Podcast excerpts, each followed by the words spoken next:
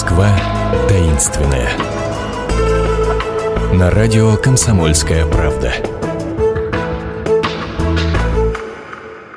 Здравствуйте, это «Москва таинственная». У микрофона Наталья Андреасин. И мы продолжаем затеянную серию экскурсий, таких виртуальных экскурсий по Москве национальной. Москва очень многонациональный город, более 80 разных национальностей, судя по официальной статистике. И как она становилась именно такой? Почему?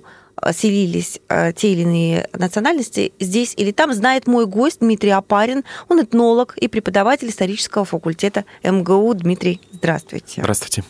В прошлый раз мы с вами начали гулять по Москве татарской, и, и, и, и так нам не хватило времени догулять по ней, потому что мы еще хотели ведь обязательно поговорить не только о самой первой мечети, которая была построена, я напомню, на Большой Татарской улице, но и, конечно, самой большой нашей мечети, не только у нас, но и по всей Европе, мечеть, я имею в виду на проспекте Мира. Ведь она построена не сейчас, не, не, не то, что мы наблюдали, это тоже старинное место, в котором связаны свои истории. И вот теперь я предоставляю вам слово. Посвятите нас в эти глубины. Спасибо.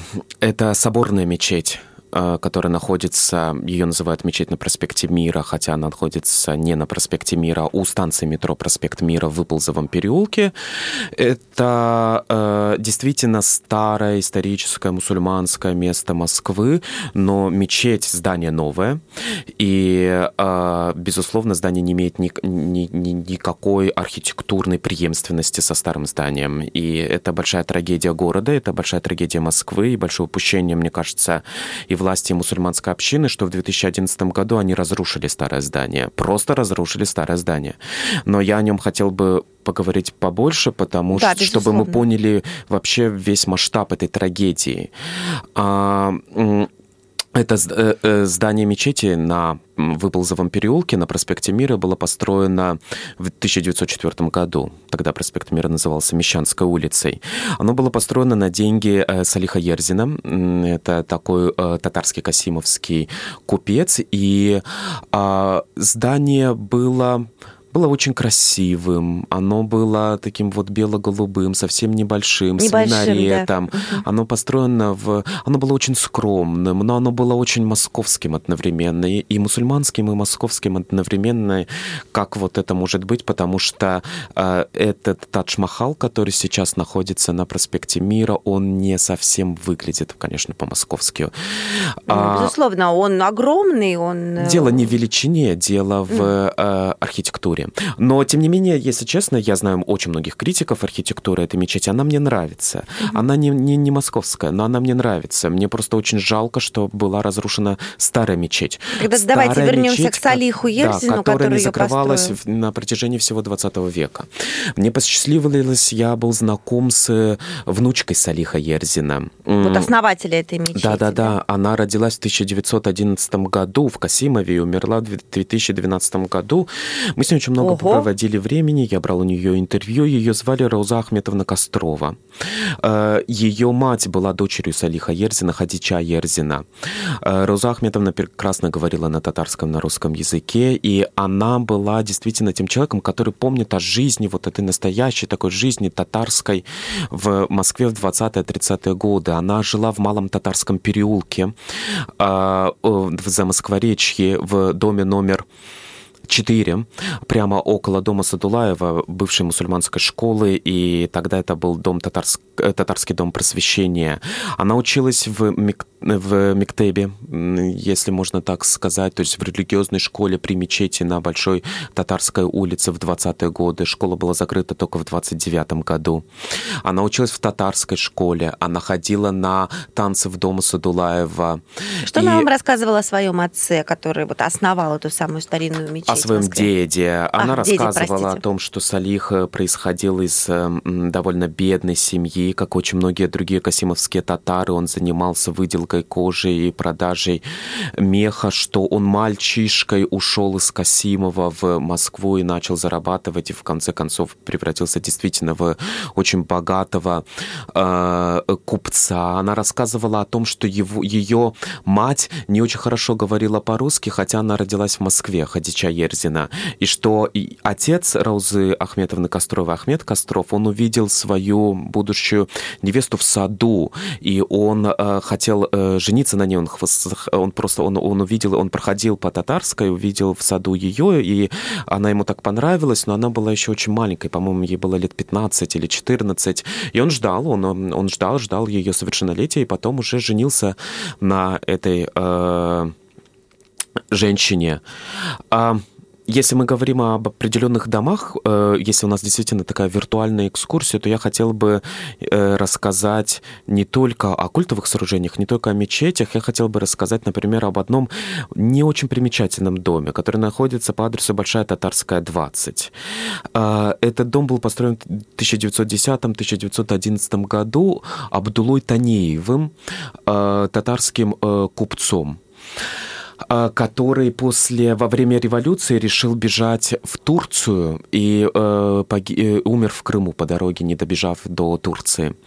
И э, я знаком с его внучкой, э, которая рассказывала мне очень много семейных историй, которая, конечно, не, не знала деда, потому что родилась э, намного э, позже его смерти, но она рассказывала вот истории, э, которые она получила от бабушки, то есть от э, жены деда, э, которая э, долго э, прожила, которая рассказала о том, как они устраивали вот эти чаепития у себя в э, владельческой квартире, о том, как э, во время революции дворник их поддерживал, и он э, говорил, что все равно их как бы не, не оставит и э, будет всегда поддерживать их и всегда будет им э, помогать. Этот дом э, очень красивый, с, э, внутри у него невероятно красивая лестница, и там можно зайти в подъезд, этот подъезд, по-моему, даже всегда открыт, и просто посмотреть на эту удивительную Адрес лестницу. Большая Татарская, 20, э, дом Абдулы Танеева. Этот этом... дом сейчас жилой или что там находится? Он был жилым, сейчас он расселен, но, слава богу, его не сносят, он выявленный объект культурного наследия. В 20-е годы в этом доме, например, жила сестра последнего имама э, мечети на Большой Татарской, Абдулы Шамсудинова. Э, э, сестру звали Мавтуха. Э, Агеева, и она э, преподавала девочкам э, Коран до того момента, как э, закрыли вот эту религиозную школу. Наверное, я хотел бы рассказать еще об одной семье. Семья Шамсудиновых, это Абдул, семья Абдул Шамсудинова, это семья последнего имама мечети на Большой Татарской, который был расстрелян. Его жена погибла в лагерях в Мордовии. И я знаком с его дочерью Ильсиар Абдуловной Шамсудиновой. Я, она, я ей очень благодарен благодарен за, и за фотографии, и за воспоминания. Она родилась в 1920 году, и она рассказывает вот всю вот эту боль и горечь дочери Мулы, которого расстреляли, чью мать увезли в лагеря, которую никуда не пускали, которая училась в татарской школе, и как-то она рассказывала, что в актовом зале э, было собрание, и вдруг кто-то сказал, а какое вообще право имеет вместе с нами э, сидеть тут дочь Мулы, как она, когда шла в школу, в нее... Это какие годы были? 30-е эм, годы, угу. когда она шла в школу, в нее кидал камнями мальчишка какой-то из соседнего двора и э, кричал «Дочь Мулы, дочь Мулы», и она говорила «Ну да, я дочь Мулы, и что в этом такого?» Но потом э, она стала не просто дочерью Мулы, она стала дочерью врага народа, и это уже стало...